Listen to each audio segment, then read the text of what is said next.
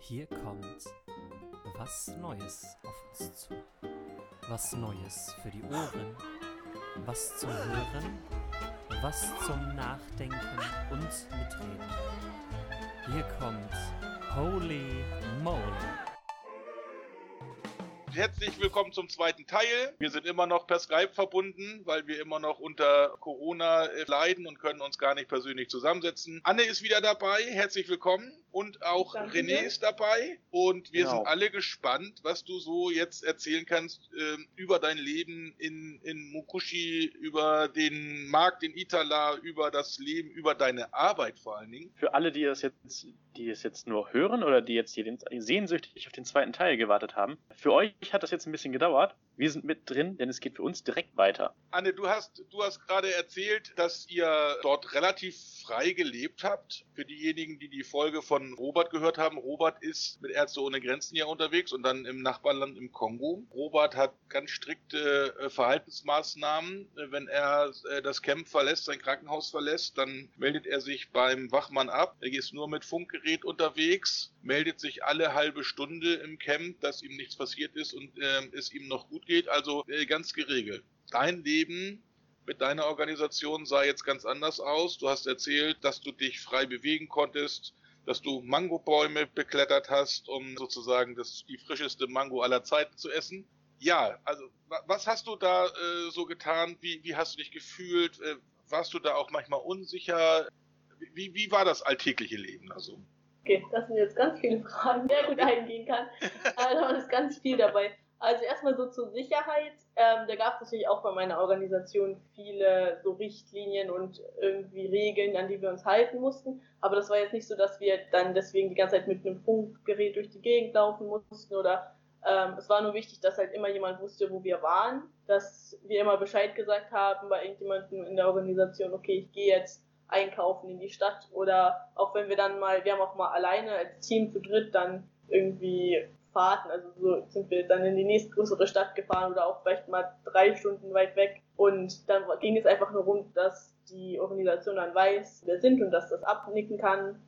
Und dann ging das eigentlich auch in Ordnung. Und ich glaube aber auch, dass Sambia und der Kongo noch irgendwie ein bisschen was anderes sind, weil ich habe auch gehört, dass Robert ja in einer eher so eine etwas gefährlicheren Region ist, wo eben Ärzte ohne Grenzen auch sehr gebraucht werden. Und in Sambia ist es dann, glaube ich, doch auch so, dass man doch größtenteils sicher war, auch wenn man als weißer Mensch in Sambia natürlich doch auch sehr auffällt, generell. Und deswegen liegt, also ich gehe irgendwo hin in die, in die Stadt und die Aufmerksamkeit ist oft dann immer direkt bei mir und das ist dann, das ist irgendwo normal. Anfangs war das dann doch auch irgendwie ein bisschen komisch, weil man irgendwie vor allen Dingen halt auch Sprachen, die man nicht versteht, weil in Sambia gibt es 72 verschiedene Stämme, so Tribes, und die haben alle ihre eigene Sprache. Das heißt, das war eigentlich Verrückt. alle Sprachen zu lernen. Aber da, wo ich war, wurde vor allen Dingen Bemba gesprochen. Mhm. Das ist so auch einer der größten Stämme, die es in Sambia gibt. Und ganz oft geht man halt irgendwo hin und dann wird einem irgendwas zugerufen und dann wird über einen geredet, aber in einer Sprache, die man gar nicht versteht. Was die Leute ganz oft immer sagen, ist Musungu. Äh, Musungu bedeutet weißer Mensch ähm, einfach. Das heißt, kleine Kinder im Dorf, man ist einfach nur unterwegs in die Stadt.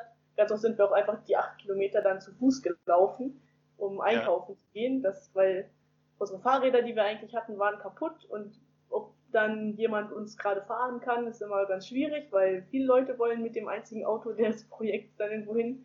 War so, okay, dann gehen wir ähm, jetzt einfach mal zu Fuß in die Stadt und dann kommen kommt man durch ganz viele kleinere Dörfer und kommt auch an ganz vielen der Menschen vorbei, die bewegen sich auch meistens zu Fuß oder mit dem Fahrrad. Und dann sind die ganzen kleinen Kinder und dann schreien sie immer so Musungu, Musungu und dann sind sie immer ganz aufgeregt und freuen sich. Und ähm, genau, dann haben wir den dann, die Leute waren manchmal dann immer so ein bisschen so, oh, da sind diese Weißen und gucken uns dann so ein bisschen, dann haben wir sie immer auf Bemba begrüßt, das ist das, was ich dann doch noch gelernt habe. Mulishani bedeutet, wie geht's dir?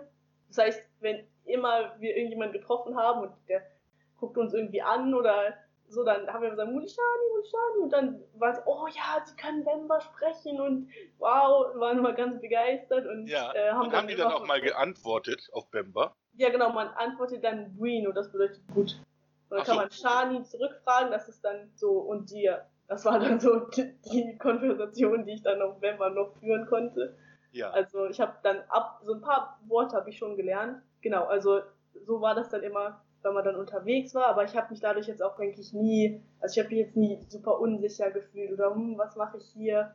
Mhm. Ähm, ist das, kann mir irgendwas passieren? Also ich würde sagen, so die ersten zwei, drei Wochen war das schon alles sehr ungewohnt, aber irgendwann ist das auch Normalität und dann gehört das einfach dazu und dann das war einfach mein Leben. Was sehr anders war, war, wenn man, weil ich war ab und zu mal in Lusaka und das ist halt eine sehr große Metropole und da sind sehr viele Menschen und das, es ist voll. Also da sind ganz viele Leute, ganz viele Autos, riesige Märkte und da wurde es dann ab und zu dann wirklich anstrengend, weil so viele Leute die ganze Zeit mit einem reden wollten und irgendwas von einem wollten und immer hört man irgendwie Musungu oder wird irgendwie angesprochen und weil das Ding ist halt, dass man als weißer Mensch da wir haben halt mehr Geld als die, so. Und dann ist es vielleicht ab und zu wird das so, wenn ich jetzt mit dem befreundet bin, vielleicht kriege ich dann auch eine Möglichkeit, nach Europa zu kommen oder habe ich dann auch mehr Geld oder wenn ich den heirate, dann werde ich auch reicher oder so. So Mhm, Geld mhm, spielt mhm. da halt doch eine große Rolle. Und deswegen waren wir dann schon so immer so, ich will, ich will den und den kennenlernen. Ähm, das war dann ab und zu dann immer ein bisschen anstrengend, aber ich habe mich dadurch jetzt auch nie so gefühlt, als würde ich irgendwie bedroht werden, weil irgendwie, irgendwie klar war, was deren Beweggründe sind und dann ist das so und ähm, wenn man sagt so, nee, nee, es gibt auch so eine Handbewegung, mit, die, äh, mit der man dann einfach sagt, nee, nee, ich will nicht und dann versteht Das, die das und dann das geht die auch. abwehren kann, ja? Mhm. Ja, und deswegen, das, das ging eigentlich klar. Ja. Genau. Ansonsten, was habe ich eigentlich gemacht? So an, an Arbeit und was war denn da überhaupt mein, ja, was ich da überhaupt gemacht habe im Projekt? Das Projekt ist ja eine Schule gewesen, ähm, an der ich da gearbeitet habe. Und das ist einerseits gibt es halt diese, diese Schule an sich. Es gibt Schüler, die den Unterricht haben, es gibt Lehrer, aber es gibt auch noch sowas wie, zum Beispiel haben die ganz große Maisfelder und, und auch pflanzen Sojabohnen an und Erdnüsse und Sonnenblumen und sowas alles, um eben für die Schule halt auch Essen zu haben oder um das verkaufen zu können, dass sie mehr Einnahmen für die Schule haben. Haben sie auch sowas wie eine Schneiderei und eine Tischlerei und sowas alles. Und das, das gehört halt alles dazu. Das heißt, manchmal ging es halt einfach nur darum, da auch auszuhelfen. Vielleicht, ich habe ganz viel Feldarbeit gemacht. Ich habe vorher in meinem Leben selten auf dem Feld gearbeitet. Darauf wurden wir tatsächlich in Norwegen auch schon vorbereitet. Da sind wir auch ab und zu mal auf eine Farm und mussten dann beim Ernten helfen und so. Das, weil schon klar war, wir müssen auf jeden Fall auf dem Feld arbeiten. Und anfangs hatte ich so gar keine Ahnung, was mache ich denn hier eigentlich? Und am Ende weiß ich jetzt auf jeden Fall schon ein bisschen besser, was ich da mache. Aber also die hatten jetzt auch nicht so einen Traktor oder irgendwas. Das ist dann so eine, ich weiß, so ein Werkzeug, das, das gibt es hier gar nicht. So wie ein bisschen wie eine Schaufel, aber man kann es auch als Hacke und man kann es als alles benutzen. So ein All-Around-Tool. Und dann bist du damit aufs Feld und dann hast du da irgendwas umgegraben oder irgendwas gepflanzt oder irgendwie Unkraut weggemacht. Und ja, das, das war so eine der Sachen, die wir ganz viel gemacht haben. Aber ansonsten haben wir schon vorher in Norwegen ähm, Gespräche, Skype-Gespräche gehabt mit dem Projektleiter und haben dann jeder so eine Art, so einen Bereich sich ausgesucht, wo man am meisten arbeiten möchte. Und ich habe den Schülern an, die hatten so ein Online, nicht online, so ein Lernprogramm am Computer, mit dem sie dann selber lernen können. Also nach der Schule, nachmittags, dann gab es so Aufgaben und dann konnte ich einfach einloggen und äh, dann diese Aufgaben machen ohne den Lehrer. Und ich habe dann meistens auf die aufgepasst und denen irgendwie geholfen, wenn es Probleme gab. Weil es eben ganz oft auch so war, dass die irgendwo aus dem Dorf kommen oder so aus so Gegenden, wo sie vielleicht Leute auch nicht so viel Geld haben oder vielleicht auch noch nie einen Computer benutzt haben und dann so, ja, wie geht das denn jetzt eigentlich? Und dann musste ich dann ab und zu bei so ganz einfachen Sachen auch mal helfen. Genau. Dann so oder so, so zehn Fingertippen zum Beispiel war da ganz schwierig und dann bei sowas vielleicht mal, wo finde ich jetzt eigentlich was und wie speichere ich ein Dokument und wie melde ich mich hier überhaupt an und so weiter und so fort. Da, das war so meine Hauptaufgabe. so Habe ich, das, hab ich das richtig verstanden? Die sind dann in einer, in einer Schule, die mit äh, PCs, Laptops in irgendeiner Art und Weise ausgestattet sind und bekommen dann von einem Lehrer, der vielleicht auch im Nachbarort oder in Lusaka in der großen Stadt sechs, sieben Fahrstunden entfernt, den quasi Aufgaben gibt und du bist Lehrkraft vor Ort und äh, passt dann auf, dass das alles in geordneten Bahnen abgearbeitet werden kann oder, oder wie läuft das? Genau, das ist halt so, dass die Schule so, ein bisschen so ihre eigene Art hatte, wie man lernt. Und die hatten schon vorher ganz viele Aufgaben auf einem Server gespeichert. Und das war einfach nur so ein lokaler Server. Das heißt, es war jetzt nicht übers Internet irgendwie angeschlossen, sondern das Ja. war dann ein Server, waren alle In, Aufgaben in der drauf. Schule selber. In der ne? Schule selber. Mhm. Und das heißt, ich musste dann auch immer dafür sorgen, dass der dann angemacht wurde und dass das dann alles verbunden war und so weiter. Und von da aus konnten sie dann auf die Aufgaben zugreifen und die waren Ja. sowieso schon da und die gab es dann, auch für alle waren das die gleichen. Also es gab dann welche, es gibt gegen drei Jahre für die ersten, erste Klasse sozusagen, zweite und dritte. Und die mussten dann diese Leute, die, die Schüler dann immer machen und das war dann auch immer das Gleiche. Aber es gab halt eben auch keinen Anschluss zum Internet. Und das war schon von Anfang an, hieß es so, ja, kannst du das nicht irgendwie verändern, dass man da irgendwie eine Website hat, wo das alles drauf ist, weil das ist blöd, wenn das nur an der Schule selber ist und da niemand aus Lusaka mal eben was hochladen kann. Ich habe mir das angeguckt, aber die Software war so alt, dass wenn ich das, wenn man diesen Server irgendwie mit dem Internet verbunden hätte, dass da direkt Viren draufkommen und das eh alles nur kaputt geht und das, also das war irgendwie nicht möglich. Und dann dachte ich mir so gut, okay, dann wird das wohl nichts. Aber dann habe ich Google Classroom gefunden. Das kennen jetzt mittlerweile bestimmt auch viele wegen den, der Corona-Zeit. Das ist so eine Online-Plattform, wo man dann eben auch einfach Aufgaben hochladen kann und die Schüler können die angucken, die Aufgabe, dann sie bearbeiten und dann selber was hochladen, was dann der Lehrer sieht und bewerten kann und dann so ein Online-Lernsystem. Und das habe ich nach einer Zeit gefunden und schon angefangen mit den Schülern auszuprobieren. Mit so einer ganz kleinen Gruppe von so 15 Leuten, so man das vielleicht irgendwie an der Schule integrieren kann. Und da war Corona noch gar kein Thema. Und dann hieß es plötzlich, ah, die Schule muss geschlossen werden, es gibt Corona, dann sollte ich auch plötzlich gehen. Und ich hatte aber dieses ganze Online-System schon vorbereitet, ohne zu wissen, dass Corona jetzt so weit auch Sambia kommt. Und jetzt benutzen sie das. Also jetzt habe ich das von hier aus dann ein bisschen angeleitet, wie das alles funktioniert, den Leuten da erklärt, den Lehrern.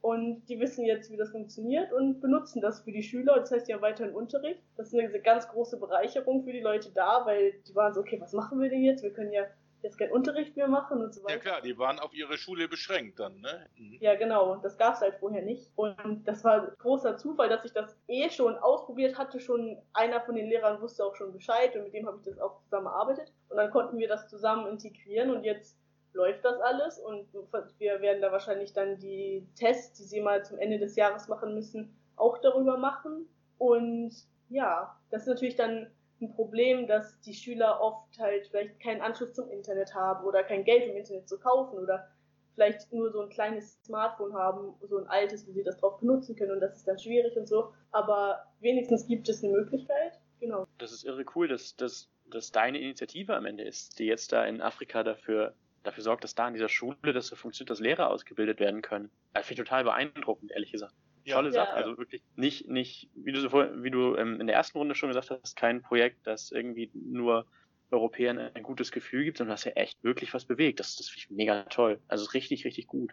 Ja, das war jetzt natürlich auch so ein, so ein, so ein guter, so nicht vielleicht ein Zufall, aber so ein guter Moment, dass ich Mhm. das in dem Moment irgendwie gefunden habe. Das war ja jetzt auch nicht geplant, dass die Schule dann, ich wusste gar nicht, dass die Schule zumacht. Das hat mich auch überrascht und alle überrascht, weil als die Schule zugemacht hat, gab es zwei Fälle von Corona in Sambia. Und das war alles noch nicht so, so eigentlich noch gar kein Thema vorher. Und plötzlich hieß es, nee, nee, alles muss geschlossen werden. Es gibt jetzt auch hier einen Lockdown. Das war echt super. Aber das ist natürlich so, dass unsere Arbeit sehr ähm, auf Eigeninitiative basiert war. Also ging schon darum, okay, ich gucke mir jetzt an, was ist das Projekt, was kann ich machen, wo kann ich meine Fähigkeiten einbringen. Und vielleicht gibt es auch nichts, was ich machen kann. Oder vielleicht gibt es auch einfach nichts, wo ich mich jetzt fühle, das ist, das ist so das, was mir jetzt Spaß macht. Oder ich habe keine Idee. Und dann kann man halt vielleicht nicht so viel bewirken. Aber das ist halt so das Problem mit der Freiheit, die man dann da eben hatte, irgendwie zu sagen, okay, wir machen jetzt was. Und man hatte halt nicht unbedingt immer viel ähm, Unterstützung so von den Leuten da. Also hieß dann auch schon so, ja, okay, mach mal und guck mal, was du findest. So, das heißt, wir haben einfach ganz viel mit Leuten geredet, ganz viel gefragt, was ähm, können wir denn machen? Wo sind denn Probleme? Was hättet ihr denn gerne hier? Oder wo können wir irgendwie helfen? Aber das dann zu finden, so was, was ist das, was mir Spaß macht oder was ist das, wo ich was bewirken kann, das war dann schon schwierig. Also es hat mich auch am Anfang sehr frustriert, dass es irgendwie mehr so war, okay, ich helfe jetzt auf dem Feld oder natürlich helfe ich dann den Schülern da so ein bisschen, aber ich wollte ja schon, schon was bewirken. So, deswegen, das kann natürlich auch in die Hose gehen, so ein bisschen. Deswegen hatte ich da jetzt ganz großes Glück, dass ich das, diese Möglichkeit hatte. Ja, das klingt auch toll. Also klingt auch wirklich toll, auch wahrscheinlich sind die alle dankbar, bis auf ein paar Schüler, ne, die jetzt ja halt weiter ihre Hausaufgaben machen, bis nur Unterricht bekommen und ansonsten Ferien hätten. Also ich glaube tatsächlich, weil ähm, in Sambia ist es glaube ich schon so, dass also ganz viele Schüler waren so, es ist eine super Initiative, wir sind voll froh, dass wir das haben, weil ja. ähm, die, einerseits die Schule ist auch äh, nur teilweise staatlich, also der Staat zahlt irgendwie schon ein bisschen was für die Schule, aber sie ist auch privat von diesem Projekt, das heißt, sie zahlen auch Gebühren. Das heißt, sie haben da jetzt ihre, ihre Schulgebühren gezahlt und dann sind sie jetzt, okay, jetzt sitze ich zu Hause, jetzt haben wir keine Schule, jetzt lerne ich nicht mal was okay. für das Geld. Deswegen mhm. waren, glaube ich, schon viele so, ach, es ist echt gut, dass ich jetzt weiter lernen kann und okay. sie wollen ja auch lernen, weil, weil dadurch kriegt man dann auch so eine bessere Perspektive für später und so. Deswegen, ich glaube, ich hoffe, die meisten sind ganz froh, dass sie jetzt weiter lernen können. Ja, ja, schön. Genau. Ja. Man liest immer wieder äh, gerade über Sambia, dass da auch gerade in der Lehrerschaft ähm, in den letzten Jahrzehnten viel, äh, viele Lehrer gestorben sind eben auch an AIDS und dass äh, es in Sambia auch ähm, immer wieder große Probleme gibt, auch ähm, Kinder zu unterrichten, weil einfach so eine Generation zwischen 30 und 50 einfach fehlt. Hast du ähm, da irgendwie äh, Berührung mit gehabt? Hast du auch mit der Pro Problematik AIDS und wie damit umgegangen wird äh, Kontakt gehabt? Mhm. Also ich weiß auf jeden Fall, dass es ein großes Problem war. Ich glaube, das dann so irgendwann in den 90ern, wenn die Leute jetzt so 30 mhm. sind oder 50. Ähm, und dass das, also mit, es war ein großes Problem, es ist auch immer noch vorhanden auf jeden Fall und es gibt auch noch viele Kinder, die vielleicht HIV-positiv sind oder Familien, vor allen Dingen auch in den Dörfern und dann ist natürlich die Frage, wie kann man denen helfen? Das heißt, unser äh, diese Organisation DAP, mit der ich zusammengearbeitet habe, die haben auch andere Projekte gehabt, um diese Familien zu unterstützen. Und auch ansonsten gab es ganz oft so, vielleicht in der größeren, in den größeren Städten so Werbung für, dass man sich für HIV testen lassen soll und so weiter und so fort. Ja. Ähm, also das Thema war auf jeden Fall allgegenwärtig. Aber es war, ich glaube, irgendwo gab es so, war es so normal. Also es war jetzt nicht, dass die Leute da die ganze Zeit drüber geredet haben, glaube ich. Und ansonsten, wie das mit dem Lehrermangel ist, weiß ich tatsächlich nicht genau, ob das jetzt an HIV unbedingt nur lag oder vielleicht auch ja. einfach so ist, dass, wie gesagt, in der anderen Folge schon, dass die Lehrer oft nicht ähm, auf dem Land arbeiten wollen, weil die Lebensbedingungen da vielleicht nicht so toll sind und dass die dann einfach, weil Korruption ist auch ein großes Problem, dass die dann, es gibt immer so Leute, die dann vorbeikommen zur Schule, zur Inspektion und dann mal gucken, ob da alles läuft. Und dann geben sie den Leuten dann vielleicht ein bisschen Geld und dann sagen die, die kommen aber nicht zur Schule oder leben einfach in der Stadt, anstatt dann auf dem Dorf zu unterrichten. Und dann kommen dann die Leute dahin, gucken sich die Schule an, sagen, ja, ja, der arbeitet hier alles supi. Ist natürlich nicht so, aber Korruption ist halt ein Problem. Das heißt, da ist mhm. dann vielleicht ein oder sind vielleicht zwei Lehrer in einer Schule für 300 Kinder die dann versuchen müssen, irgendwie alles gleichzeitig zu unterrichten. Und das ist weder für die Lehrer noch für die äh, Schüler irgendwie spaßig. Mhm. Das ist auf jeden Fall ein Problem. Ja. Genau. Gut, wenn die Lehrer in das Sozialleben in die Stadt flüchten, da ihr Geld ausgeben, ist das vielleicht attraktiver, als dann auf dem Dorf zu unterrichten. Ne? Ja. ja, genau. Ich habe gelesen, Sambia definiert sich als ein christliches Land, wohl auch von der Verfassung und 75 Prozent der Bevölkerung sind protestantisch und dazu zählen sie nicht nur die evangelischen Kirchen, sondern auch die neuapostolische Kirche. Hast du mit der neuapostolischen Kirche da in Sambia irgendwie Kontakt gehabt? Oder genau. mit irgendeiner anderen Kirche? Also überhaupt ja. Nicht. Ja, mich ja. interessiert schon erstmal auch mit der neuapostolischen Kirche. Das muss ja, ich okay. schon sagen. okay, also allgemein erstmal, das ist eine christliche Nation ist sozusagen. Das wird ganz oft betont, auch von den Leuten, die da leben. Also es, ja, wir sind aber hier Christian Nation und so weiter und so wurden mir ganz, ganz oft gesagt. Und ja. es gibt auch so ein paar Fragen, die einem immer so, wenn man sich kennenlernt, gestellt wird, dass es dann so, ja, wie geht's dir? Woher kommst du?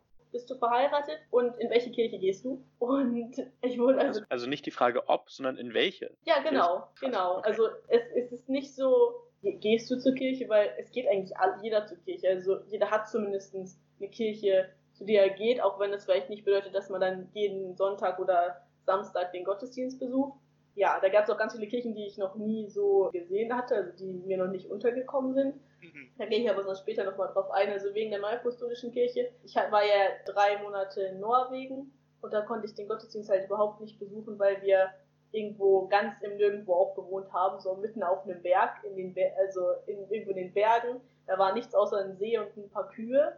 Und da habe ich dann halt den Telefongottesdienst besucht, aber das war natürlich nicht das gleiche wie wirklich zur Kirche zu gehen. Das heißt, als ich dann in Sambia war, habe ich dann auch direkt versucht, irgendjemanden zu finden, der dann auch neuapostolisch ist. Aber und in Sambia leben ja tatsächlich, also glaube ich, die meisten neuapostolischen Christen so als, äh, in, also das ist die das Land mit den meisten Leuten der Neuapostolischen Kirche, glaube ich. Und dann war ich so, ja, dann da wird es schon irgendjemanden geben, auch hier an der Schule, der dann neuapostolisch ist.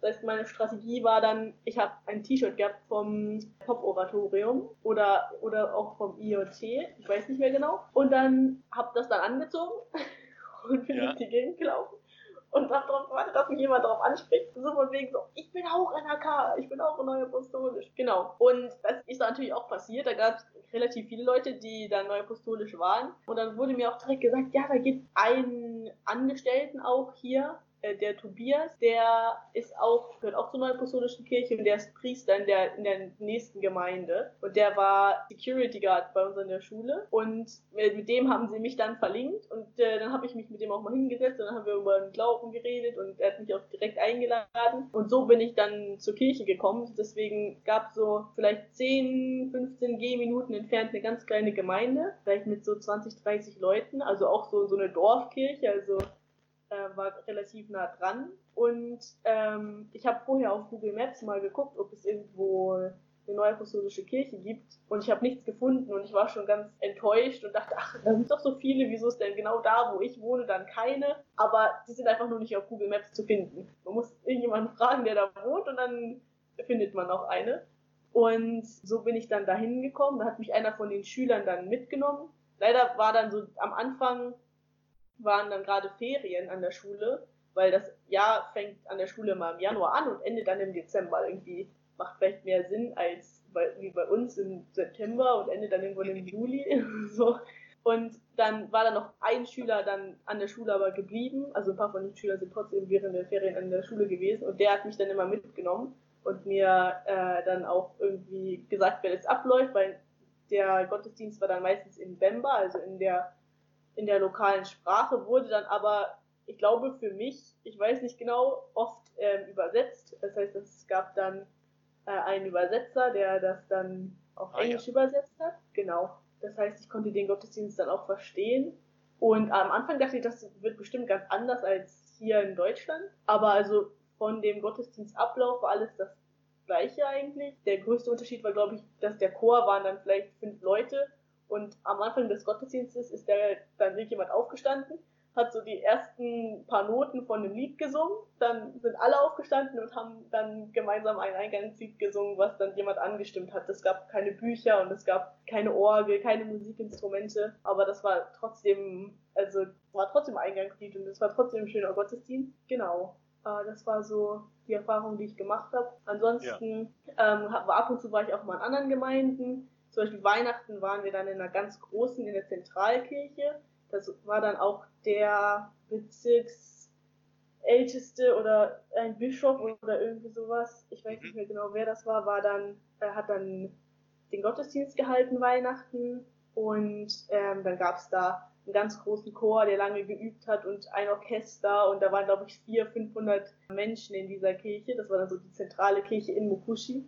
Und ja, das war ganz schön. Da hat nämlich einer von den Priestern aus der Gemeinde, in der ich dann immer, die ich immer gegangen bin, die ganz kleine, dafür gesorgt, dass ich zusammen, wir hatten nämlich über Weihnachten noch ganz viele Gäste, auch, die auch Freiwillige waren, die überall in Sambia in den anderen Projekten gearbeitet haben. Die waren alle bei uns in Mukushi, die haben wir eingeladen, dass wir zusammen Weihnachten feiern, weil wir eben weit weg von zu Hause waren und das ist ja. dann auch irgendwie blöd, dann alleine Weihnachten zu feiern und wir haben ja alle so ungefähr die gleichen Traditionen und kennen uns ja irgendwie dann so in Europa, doch dann haben wir dann irgendwie doch die gleichen Werte und keine Ahnung, dann waren wir so, okay, lass mal uns zusammensetzen.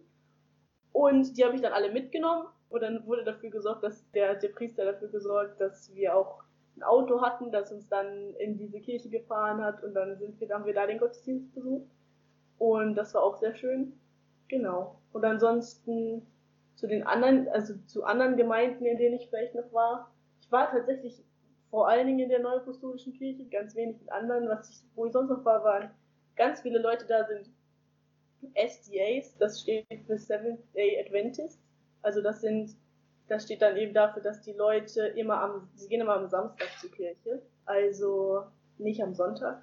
Für die beginnt die Woche dann auch am Sonntag, nicht wie für uns am Montag. Und ähm, da gab es ganz viele von in, in dieser Region, die ich gelebt habe. Also es, es ändert sich ja dann auch mal, wo in Sambia ist man, wie viele Leute gibt es da. Es da vielleicht auch mehr neue apostolische Kirchen oder weniger. Und bei denen war ich dann häufiger mal eingeladen. Genau. Mhm. Die, die Pfingstbewegung, die haben ja auch ganz lebendige Gottesdienste, wenn ich das richtig weiß. Das geht okay. da auch, auch viel mit Arme hoch und, und, und Worship und so weiter. Hast du das auch so da erlebt und mitgemacht? Weißt also, ja, wie, wie war das so? also, was sie auch haben, ist die ganz viel Bibelkunde, also ganz viel, gehen einmal in Unterricht und lernen da äh, irgendwie mehr über die Bibel, aber ganz allgemein, wenn egal wo gesungen wurde, da ging es immer ganz viel um Worshipping und uh, darum, irgendwie auch mit dem Gesang auszudrücken, Gott zu loben und so weiter. Also mhm. das war jetzt auch außerhalb der Kirche zum Beispiel, weil an der Schule gab es dann immer Samstag Entertainment, das war dann haben sie dann irgendwie auch mal irgendwie Musik gemacht und irgendwie alle getanzt und gesungen und dann ja, gab es auch ganz oft Gospel und dann äh, ja wurde da auch ganz viel gesungen und getanzt und so weiter. Mhm. Das war irgendwie allgegenwärtig. Ja. Ja. Aber dich hat das jetzt nicht so äh, geflasht mit der Musik, dass du gesagt hast, jawohl, ich trete auch in so einen Chor ein und ich singe da mit. Genau, also die Musik fand ich super und auch allgemein ging es immer darum, so ein bisschen sich zu bewegen und so weiter und so fort. Mhm. Jetzt so es gab natürlich sowieso an der Neuapostolischen Kirche auch einen Chor, wie in, auch hier in Deutschland. Und da bin ich auch ab und zu mal zur Chorprobe gegangen. Das ist auch irgendwie ganz anders als hier, weil es da immer darum geht, laut zu singen und freudig und so ganz viel Emotionen zu haben. Und nach jeder Chorprobe hatte ich dann erstmal keine Stimme mehr.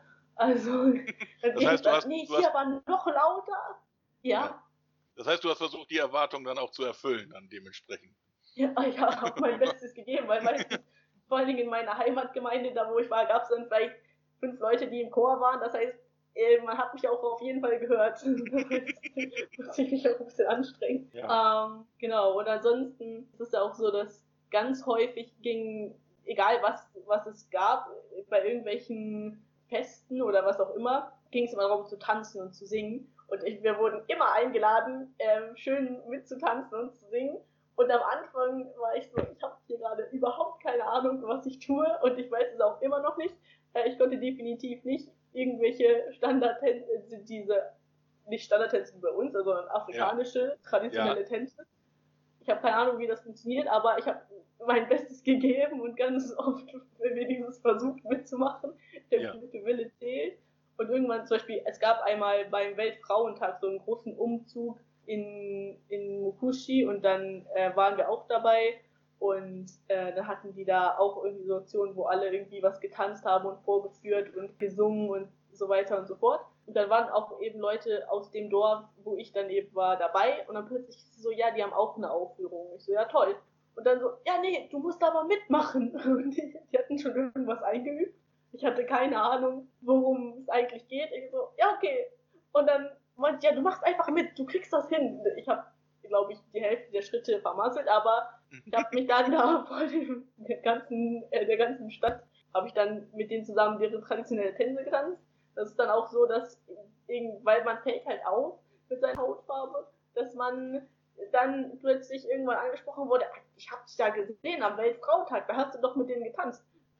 Ich kenne dich gar nicht, aber okay, Supi, schön. Haben ja, auch alle mitbekommen.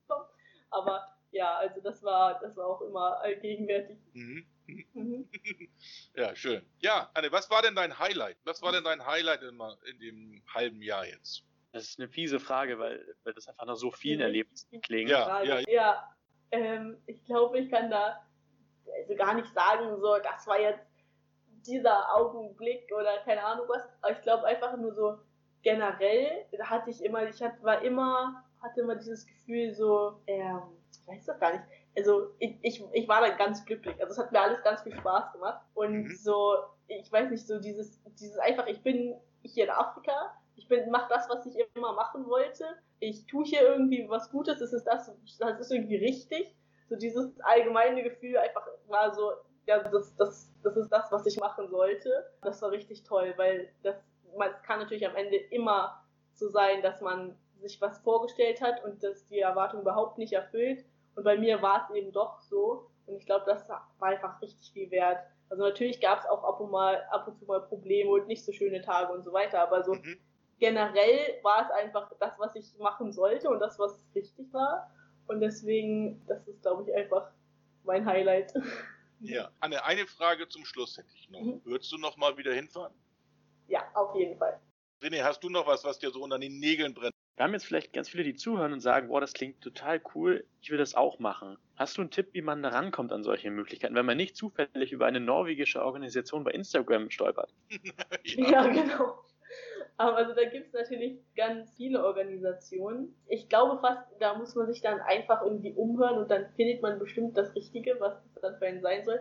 Weil ich könnte jetzt gar nicht sagen, da gibt es jetzt die Organisation oder das Portal, weil das habe ich auch nicht gefunden. Also das war ja auch alles ganz großer Zufall. Deswegen, also ich weiß zum Beispiel, dass die NRK da auch ein Programm hat. Das, darauf würde ich sonst jetzt auch mal verweisen, weil da habe ich auch viel Gutes von gehört, weil ich mich schon voraus so ein bisschen informiert habe und viel mit Leuten gesprochen habe, die das gemacht haben und das, die waren auch sehr begeistert. Genau, ansonsten Sambia kann ich sehr empfehlen. Was sind deine Erfahrungen? Also was, was muss ich, wenn ich sage, hey, das ist, das ist cool, da habe ich Lust drauf, was müsste man mitbringen, um sowas zu machen? Also gibt es irgendwas, wo du sagst, das wäre schon gut, wenn du das kannst, wenn du das möchtest, wenn du, was, was brauche ich, um, um sowas, um so ein Abenteuer zu erleben? Aha, ich würde sagen, vor allem, also so, so an innerer Einstellung und vielleicht so, wie man, wie man da hinkommt, ist wichtig, dass man vielleicht nicht denkt, ich komme ich komm hier hin, weil ich, weil ich helfen kann, sondern ich komme hierhin in ein ganz fremdes Land, in eine ganz fremde Kultur, in, in eine Situation, die ich gar nicht kenne. Und ich gehe jetzt erstmal davon aus, dass ich, dass ich keine Ahnung habe. Also es ist, ich bin überhaupt nicht jetzt, ich, ich bin, komme aus einem entwickelten Land und ich, ich weiß, wie hier alles funktioniert und auch wie da alles zu funktionieren hat, weil das ist halt alles ganz, ganz anders, als man es hier gewohnt ist und auch Lösungen für Probleme sind ganz anders.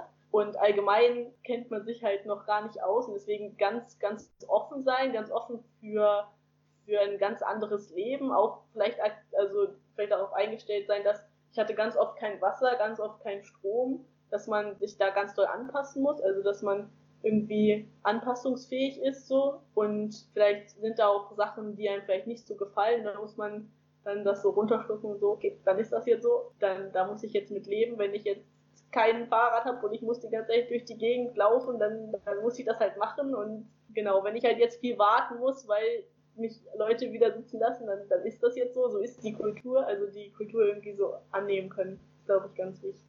Und keine weißen Socken mitbringen, weil wir mussten so Sachen mit der Hand waschen und ich habe lange gebraucht zu lernen, wie man mit, mein, mit den Händen wäscht. Mittlerweile bin ich nicht so schlecht darin, aber weiße Socken sind unmöglich, weil da gibt es diesen roten Sand, diesen afrikanischen roten Sand und egal wo man hingeht, dieser Dreck ist überall und die weißen Socken werden nie mehr weiß sein. also bringt keine weißen Socken mit. Das ist ein schönes Statement. Anne, ich würde sagen, ganz herzlichen Dank. Ich du, du sprühst eine, eine Begeisterung, äh, das, das merkt man richtig. Du könntest bestimmt noch stundenlang darüber erzählen. Ja, definitiv. Wir hoffen, dass du in dein Umfeld auch hier in Deutschland wieder diese Begeisterung so reintragen kannst, dass, dass viele sich inspirieren lassen durch das, was du erlebt hast. Ganz herzlichen Dank für deine Zeit und für deine Offenheit, dass du uns hier so äh, berichtet hast. Wir wünschen dir alles Gute und hoffen natürlich auch, dass trotz Corona-Pandemie und so weiter du über dein Projekt noch Kontakt halten kannst zu deiner Schule. Und äh, das ist natürlich auch hier in Deutschland so in dem Alltag mit pünktlich werden und, und äh, ne, 18 Uhr ist 18 Uhr, dass du dich da wieder gut reinfindest und damit dann auch wieder klarkommst. Und ja, ganz herzlichen Dank. Auf bald hier bei Holy Moly Podcast. Tschüss. Ciao.